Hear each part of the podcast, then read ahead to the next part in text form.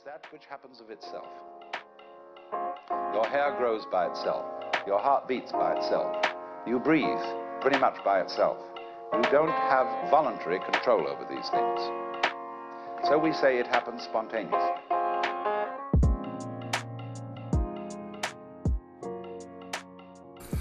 Hello，各位朋友，大家好，我是宝咖咖，很开心又到了我们的乱谈五四三的时间。今天呢，我们要来聊什么呢？ 我们今天有聊到一位朋友，那我们有请这位朋友凯蒂小姐呢，来到我们的这一个空中录音室。那因为她是我的学生，那她好像有一些有有趣的问题想要问我。那我们今天会用对话的方式来跟各位朋友分享我们所想要分享的东西。啊、凯蒂你好。Hello，大家好，我是来激活老师综艺魂的问题学生张凯蒂。OK，谢谢你。那凯蒂呢，在呃我们私下有聊的时候呢，好像有一些关于面相学的事情想要问，是吗？对啊，对啊，老师，嗯、我想请问一下哦，是，譬如说，像网友们都很想要知道，就是渣男或是绿茶婊，他们大概都有哪一些面？哪一些共通的面相还是什么可以来、嗯？没问题，没问题。其实呢，我们一般在看面相的时候呢，我们会比较去看到的有包含在眉毛、眼睛、鼻子跟嘴巴这几个点。那么，呃，我们先聊到渣男好了，因为渣男本身来讲呢，他会有一些他一些比较不好的个性，那可能会让一些呃女性很容易受伤。那我就就以下的这几个。我所知道的，那再来跟我们各位朋友分享。那凯蒂再看看你周遭有没有朋友也有类似的状况。好，那么第一个呢，我们可以先看到眉毛，你可以去看一下你周遭的朋友他的眉毛的状况。如果呢，这一个眉毛它是非常的纤细，然后而且有一点像柳条，就是那种很细的那一种，这个在我们的，哎，柳叶眉，这个叫做春心眉。那这个春心梅呢，其实第一个在好的角度，她其实是非常聪明而且有才华，只是因为她非常聪明、非常有才华，她的那一些脑袋转得非常快，所以呢，她的个性上面有的时候会很容易想东想西的，想到一些呃好玩的啊，一些比较好色的啊，这一些的情感的东西，他都会去胡思乱想。很容易在这个过程当中呢，当然异性缘好，可是呢，如果他今天要做坏事，想要做渣男，其实他是很容易去做成功的。哦，对，这就是第一个我们可以去看到眉毛这一块。再来还有另外一种的是眉毛，眉毛，眉毛的尾巴。如果你发现这一个人他的眉毛的尾巴是比较散乱的，或者是他的那个眉毛并不是顺着长，还是逆着长的话，其实他本身来讲是比较呃没有责任感。这个东西可能也会要稍微注意一下。好，那么接下来我们再聊一下关于眼睛。眼睛的部分的话，我们以渣男的眼睛来说，可能我们要稍微注意一下的，就是，嗯，如果你发现这个人在跟你笑的时候，他的眼睛好像有水，好像会有那种水汪汪的那一种感觉的时候，那也要特别注意一下。这种也是属于桃花非常旺的一种人。那这种人呢，就算在结婚之后呢，其实他身旁还是会有很多的对象，尤其他的眼睛在跟你看的时候呢，你会发现说他可能不会比较直视对方，他的那个眼光呢，你如果注意看的时候，好像看起来好像要哭那种，有那个布灵布灵的那种眼睛，这种东西都是很容易外遇的那个状况，所以可以。可是老师，嗯，现在很多人都有那种干眼症，所以眼睛就。你知道，看手机看多了，眼睛就想要流流眼泪，那种水汪汪的。哦，那当然这一种是不算啦，呃，这一种不算。哦、对，好，好，再来呢，还有一种比较麻烦的，因为渣男有分所谓的那一种很会乱搞的，还有那一种所谓的可能比较暴力倾向的啊，比较情绪化那种恐怖男的那一种状况。嗯、那接下来跟大家聊到的是一种所谓的四白眼。四白眼，它指的就是，其实你的瞳孔是比较小。一般人的眼睛，你那个瞳孔，它会大概就占据到你眼睛的，就是一部分，然后你只会看到左右两边白色的，这是标准的。那么，如果是这一种四白眼，指的就是它瞳孔很小，所以上面跟下面它都会出现白色的状况。这种四白眼呢，它本身来讲，它是一个比较容易缺乏同理心，然后做很多事情呢，呃，包含说他可能会去以自己为中心，然后不会去管别人，在这种面相上面都要很多暴力倾向的状况啊，这个要稍微小心。老师，我有听过三白眼，是的，可是三白眼是不是三白眼是很麻烦？对，也是很不也不好，也也是很不好。是的。刚才我们聊到四白眼，现在我就跟大家聊到三白眼。三白眼呢，其实指的通常指的是在下面会出现眼白的部分，那所以就会变成只有三个。刚才我们聊到四白眼的话，就是上下左右都有白的，对。那现在变成三白眼的话，就是它这个眼珠可能会往上掉。那这个三白眼呢，其实指的是一种比较欲望强。那它的一种我行我素的粗暴的举止，它这个的确也是比较可怕。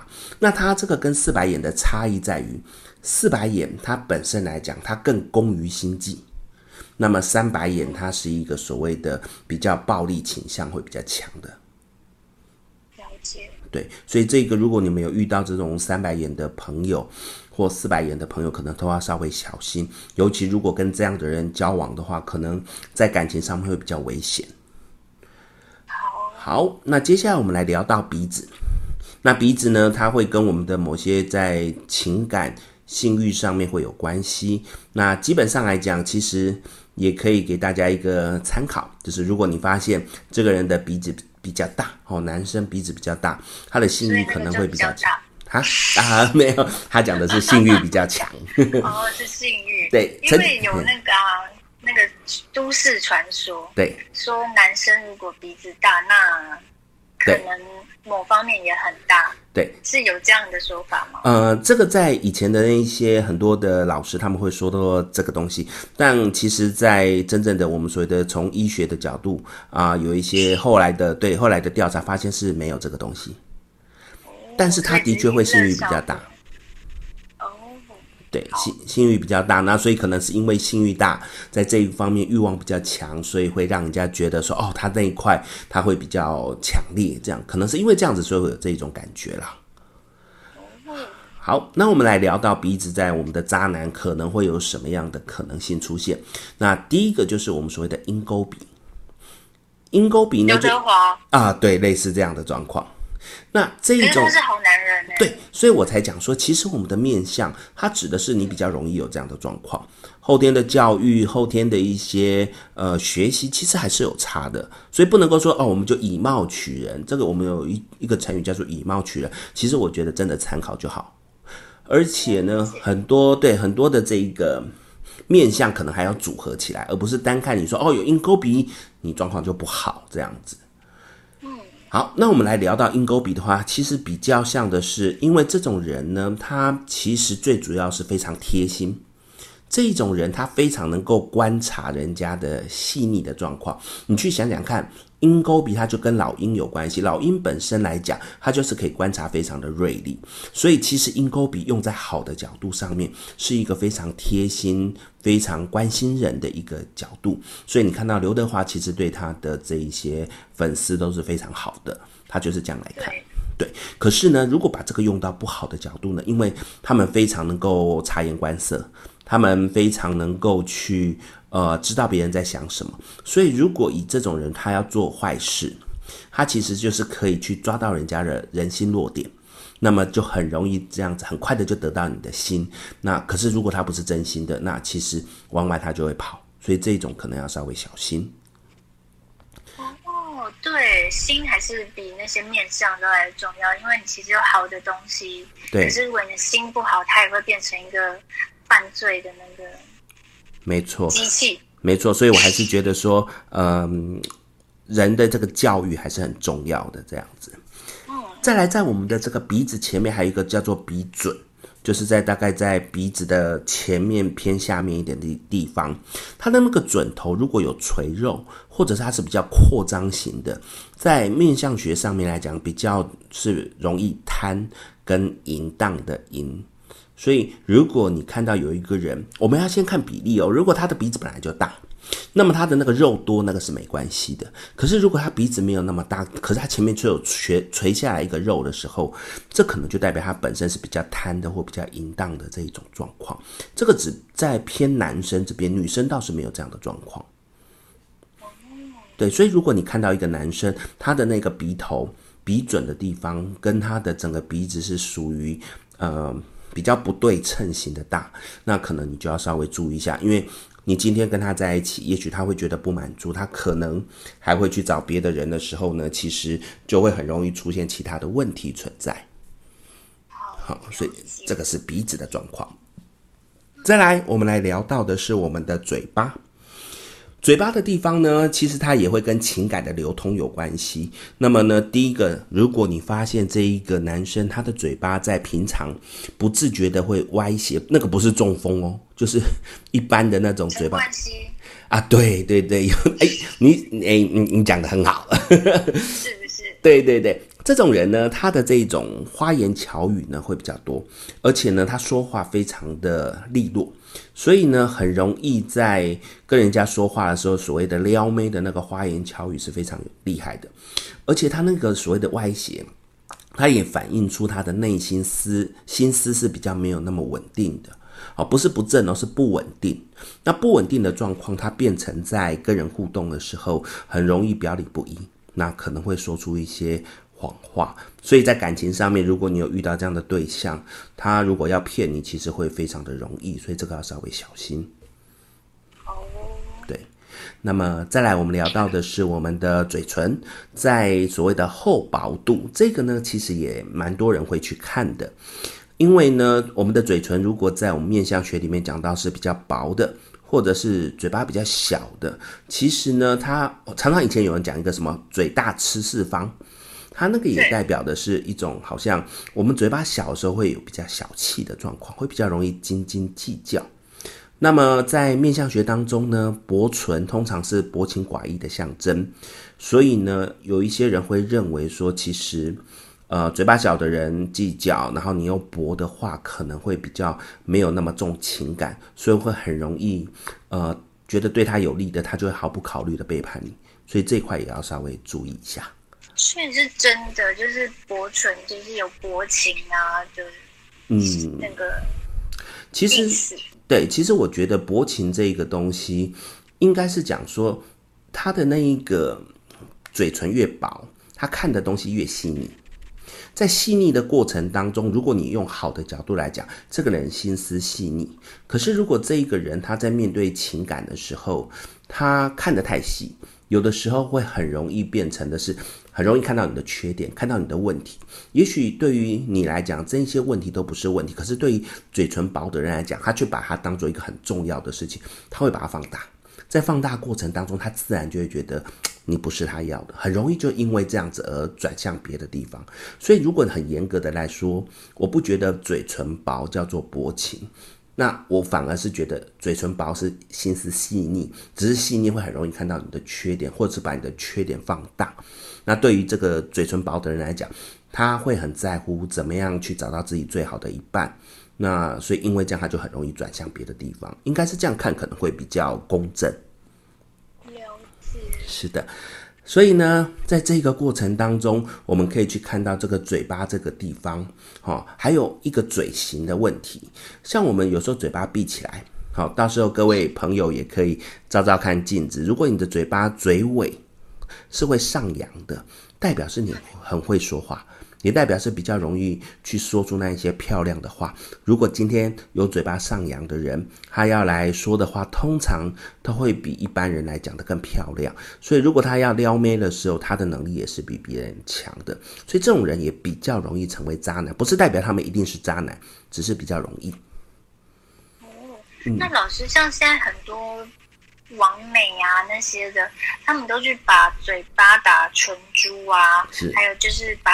嘴唇就是你刚刚说的那个线，把它打成微笑线，就是往上扬。那这样子会改变，比如说它原本是往下的，那现在往上，那这样会改变它的运势吗？好的，嗯，其实呢，这里有好几派哈，不同的面相学有不同的派别。那我就我这一派来跟大家分享。嗯，其实呢，就某个角度来讲，今天你的这个脸型，因为你信任说把你的脸型整成这样，你就会变成更好。于是你做了这样的动作之后，你会因此而增加更大的自信心。那么，其实，在某个角度来讲，就变成是你的心变了。那我觉得它是的确有帮助。可是你所谓的面相学来说，我本身这一块是认为没有的。可是因为你的自信改变了，所以你变成真的有这种效果。我觉得这是可以的。哦，所以这是从另外一个方向去切进去。对，就是你的心态改变，所以你的并不是你真的。整形而改变，而是你的心境改变，你的运气就改变，这样子。没错，所以就是所谓的相由心生。你的相虽然是用一些外力去改变，它对我们面相学来讲是没有帮助。可是你的心却因为了你的外在改变，你觉得开始改变了自己的自信的时候，你再展现出来的力量，它其实就真的会去改变你的运气。所以这个角度我就觉得很合理。对耶，这样讲是有。对啊，所以这个就是我们在讲到渣男的这一个面相。你看看你周遭有没有这样的人？我觉得我身边有渣男的面相都浓眉大眼啊，浓眉大眼也是一件好好有趣的事情，也可以跟大家聊一聊。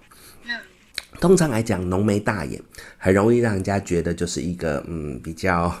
会有很多人异性缘呐，或者是那一种好像桃花很旺的啊那一种的状况，你可以去看一下。其实呢，眉毛它去看一个人的个性，也是一个人的血气，它的能量就是你的活力强不强。如果你的眉毛多，它代表你的活力是强，眉毛稀疏代表是活力比较弱。所以其实如果你周遭的朋友，尤其是男生，他们是浓眉大眼的状况，那其实代表他本身来讲，他活力强，活力强自然就会很容易跟人有比较好的互动，比较强烈的互动。那么一一个如果是一个比较被动型的，跟一个比较主动型的，我们自然会知道主动型的人跟人之间的相处关系会变成比较好。那么这样子的状况会比较好的状况之下，自然就会让人家觉得比较喜欢靠近他。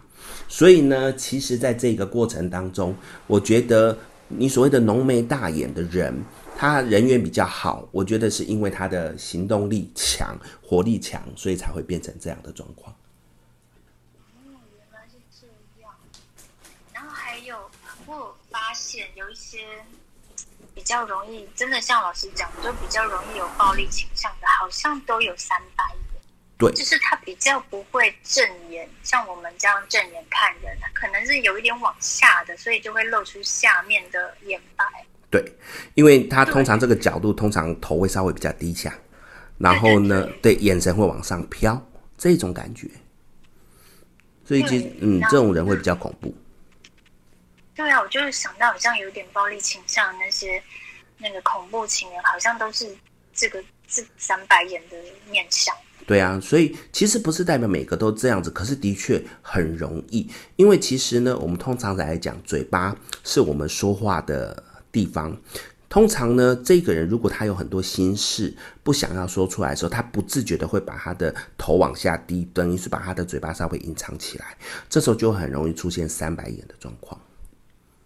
可是老师，像我脸比较大，所以我都会把头一直往下低，这样看起来脸比较小。嗯、那这样怎么办？那个是因为为了要看起来比较瘦，那个跟所谓的不想讲话是不一样的。对对对，就算我脸往下低，眼睛这样看，好像也不会有三白眼出现。对，有一些人其实就是不会啊。嗯。所以我觉得那还是要看，真的是当下的那个状况。了解。嗯。再来呢，呃，我们也来聊一下职场上的一些小人好了，看一些绿茶婊，有一些 对，有一些这个我们超需要的，对啊，因为有很多绿茶婊，嗯，就是从背后那个戳戳，对啊，捅一刀。对，我们来看一下，尤其可能在工作中啊，很容易会有这样的人。嗯好，那我们先看的是眉心，就是两个眉毛的中间。其实两个眉毛中间呢，它的那个正常宽度，你大多是我们的两只手指，就是大概食指加中指的它的宽度。如果你发现这个两个眉毛中间它的这个宽度是窄于我们的两只手指的话，就代表他这个人比较心胸狭隘，那比较容易会有嫉妒心。那如果他这一个太宽的，就代表这个人比较没有那么的在乎很多事情，反而就是那种比较粗体粗线条的状况。所以其实你可以去看一个人他的这个眉毛眉心的地方，如果呢他是。甚至有人很多杂毛，所以其实我们外面有很多是在修这个眉毛中间的杂毛，就是在做这一个动作。所以其实如果你发现这个人他的眉心是很狭窄的，可能要稍微离他远一点，因为他可能为了他要的，他可以不择手段，会很麻烦。是林正英大师吗？啊，呃，对，类似那样的这种状况。可是我们往好的方方向来讲，就是林正英他就是一个呃。在做很多事情，他会非常细腻的状况，就是比较细细心的那一个状况，这样子来看。那老师，我还是想问，如果说眉毛的话，那现在很多人去纹眉啊，或是比如说他原本眉毛是很很开的，对，那他自己画把它补起来，就补到很适合的位置，嗯，那这样也是有差吗？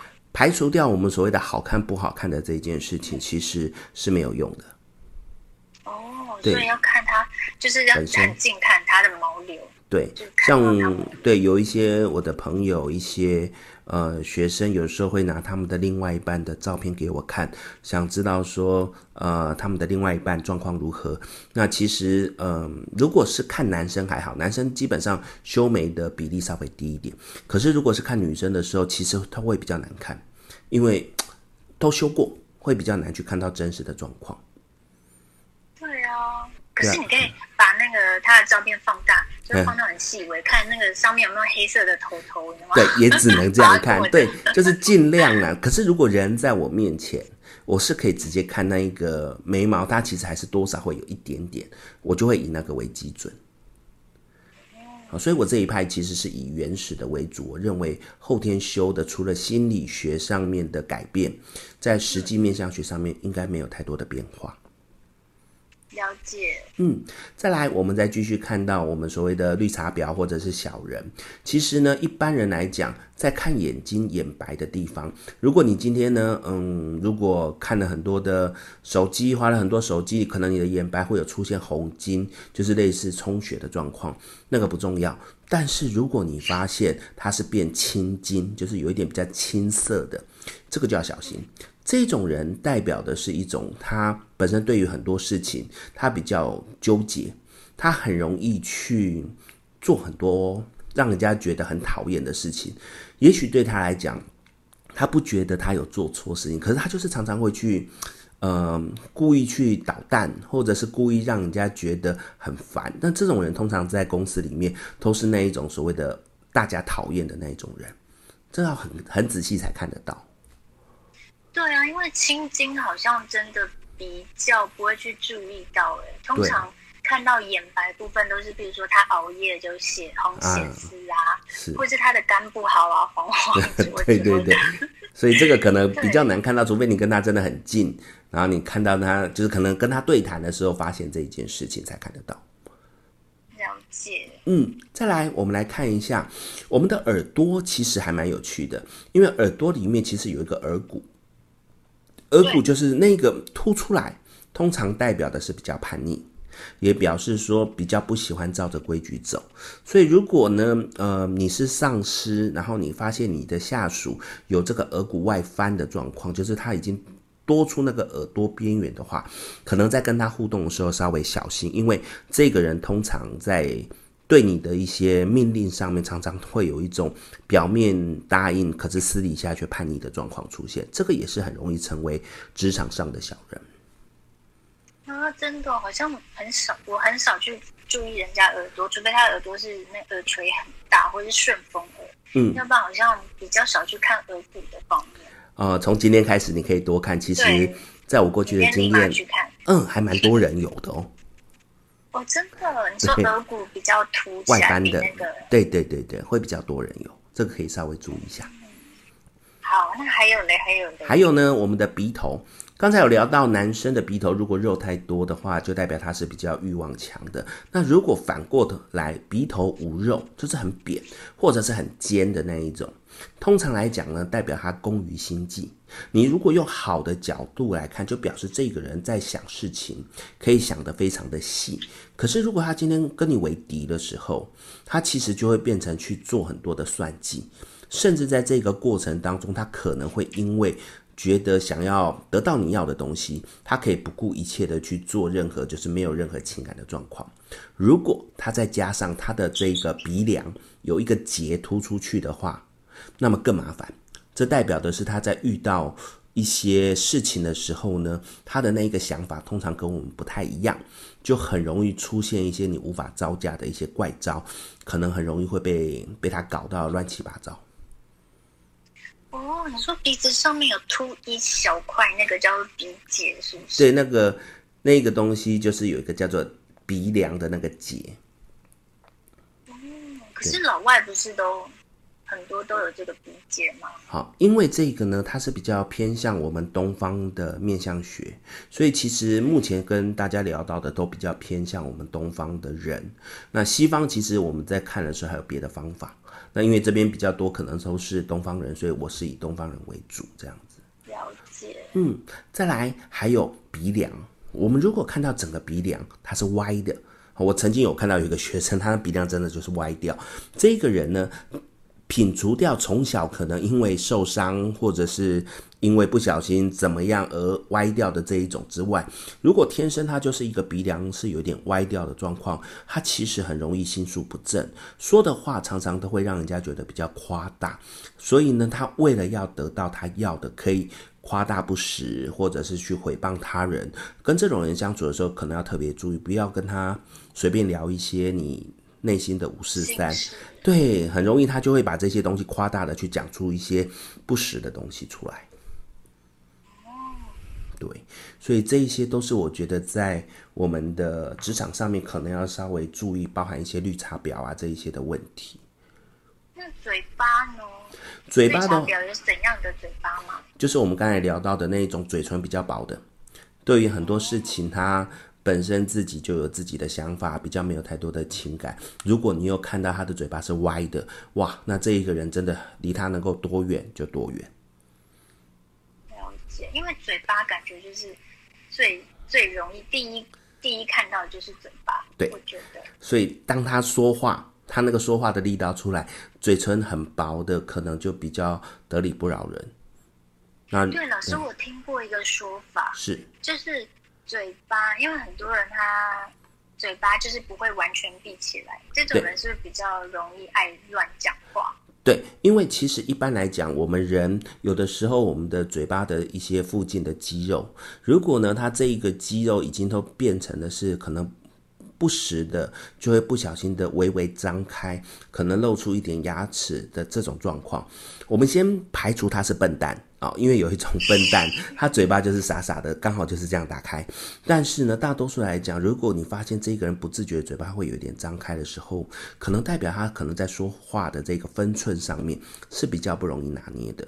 所以一般来讲，也会鼓励这样子的状况，尽量跟他之间还是不要有太多私人的一些情感存在，可能会好一点，以免被出卖了都不知道。嗯，所以真的。真的是哎，对，这一块是有这样子的状况，可能可以稍微留意一下。那我可以再问一个题外话吗？关于嘴巴，请说。就是有些人说嘴唇厚的人唱歌比较好听，嗯，有这样的说法吗？嗯，这个倒是比较没有相关的资料可以得到，因为大多数来讲，嘴唇厚的讲的是一个情感比较丰厚。那如果你今天在讲唱歌，他是在唱一个比较需要情感投入的，那我觉得你用嘴唇厚，所以情感丰富，唱歌会比较容易投入情感啊，我觉得这是合理的。可是它跟声带这一块可能就稍微比较没有太多的关联。对，所以如果是唱一些情感比较深的，那我觉得你嘴唇厚的人可能的确应该。感情会很投入，哎，你嘴唇是厚的还是薄的？我嘴唇算薄哎，那我要远离你一点就对。没有，我觉得这是原罪，因为我有一个好朋友，我们两个都是嘴唇超级薄的，然后我们两个都会自己嘲笑自己说啊，我们两个就是讲话刻薄啊，然后就是得理不饶人，然后薄情啊，这样子。其实我们两个心地合跟什么一样？我觉得最，嗯，所以这个面相真的就是，呃，我们可以去看到一些参考，那就是如果遇到这样的人，就稍微小心。它不代表每一个有这样子的人就一定会有这样的状况。对，因为我觉得老师你刚刚讲的，比如说我们讲嘴唇薄的正向，可能是他心思比较细腻啊，搞不好比较贴心啊。对，对，没错。我就嗯，我们是真的蛮贴心的。是 对，所以我才讲说，其实我们以前人可能会用面相来定人生死，这个真的是我觉得很不对的。因为每一个面相，它一定有所谓的好的跟坏的，最终还是在他他在他的心底。像你的嘴唇比较薄，但是你看的比较细细腻，你可能对人是比较关心贴心的，这就是你发挥你嘴薄的一个特色。那如果今天有一个不好的人，他嘴唇是厚的，我觉得他也发挥不了任何作用，他心地还是坏的。所以我比较鼓励听众是不要说用一概偏全或者以貌取人这种。对对对对，我觉得还是重要在于相处。只是如果你遇到有这一些面相的人，就稍微小心，仔细去观察，我觉得这比较重要。对，那这个就是今天呃来跟大家聊的。那凯蒂还没有什么想要问的呢？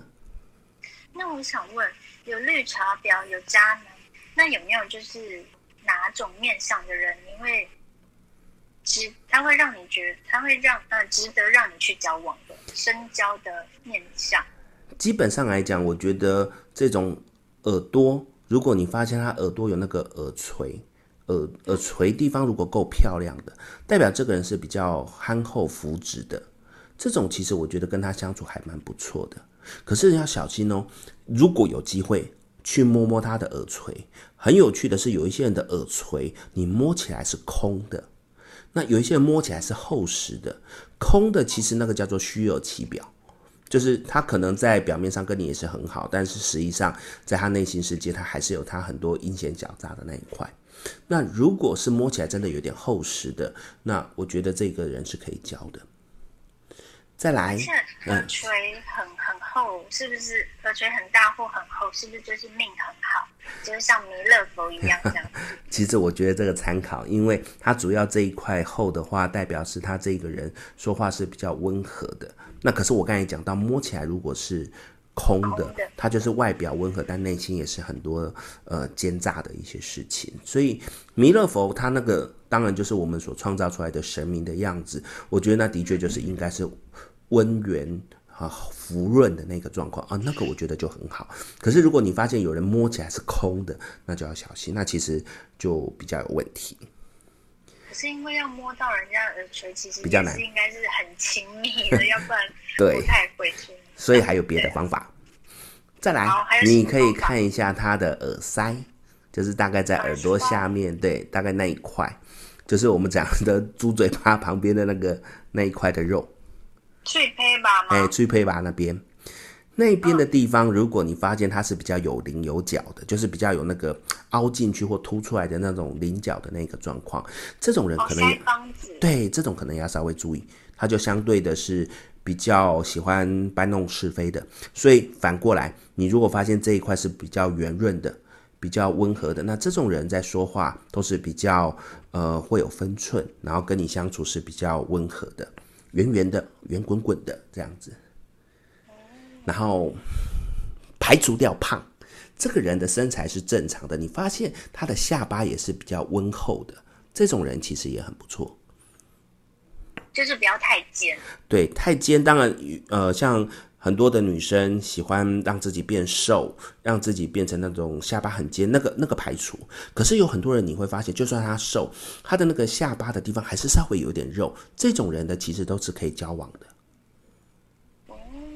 对，所以你可以去看一下自己的下巴，也许呃你的下巴是稍微比较尖，可是如果你发现你下巴那一块的肉是稍微有点肉的，那其实这都是代表好事。对，对，是好事，代表这种人是值得交的，因为这种人，呃，跟人相处的时候是比较敦厚的，是比较不会去得寸进尺的，是比较会容易让人家觉得好相处的。这个都是我觉得可以去跟人相处所看到一个比较好的对象，这样子。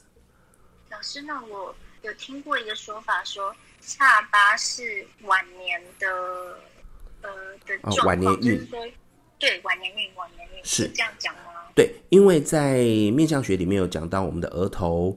还有我们的眼睛，一直到人中这个位置，还有下巴的这个地方，大概分成呃所谓的早年、中年、晚年这样的状况。所以的确有人会去讲到所谓的下巴这一块，它会比较偏向是晚年运的状况。那这个东西在过去的经验里面，的确好像有类似的状况出现。对，所以可以参考。那所以现在这些网美，他们都把自己的脸整成锥锥子脸这样，那他们晚年是不是会比较？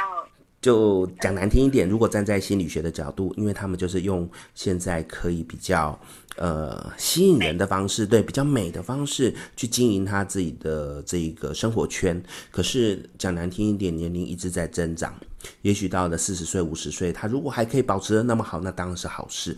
可是当他持续在往上走的时候，我觉得，因为他以前的生活圈就是在那个美的境界，可是人总是很难抵挡得了年龄的这一个移动。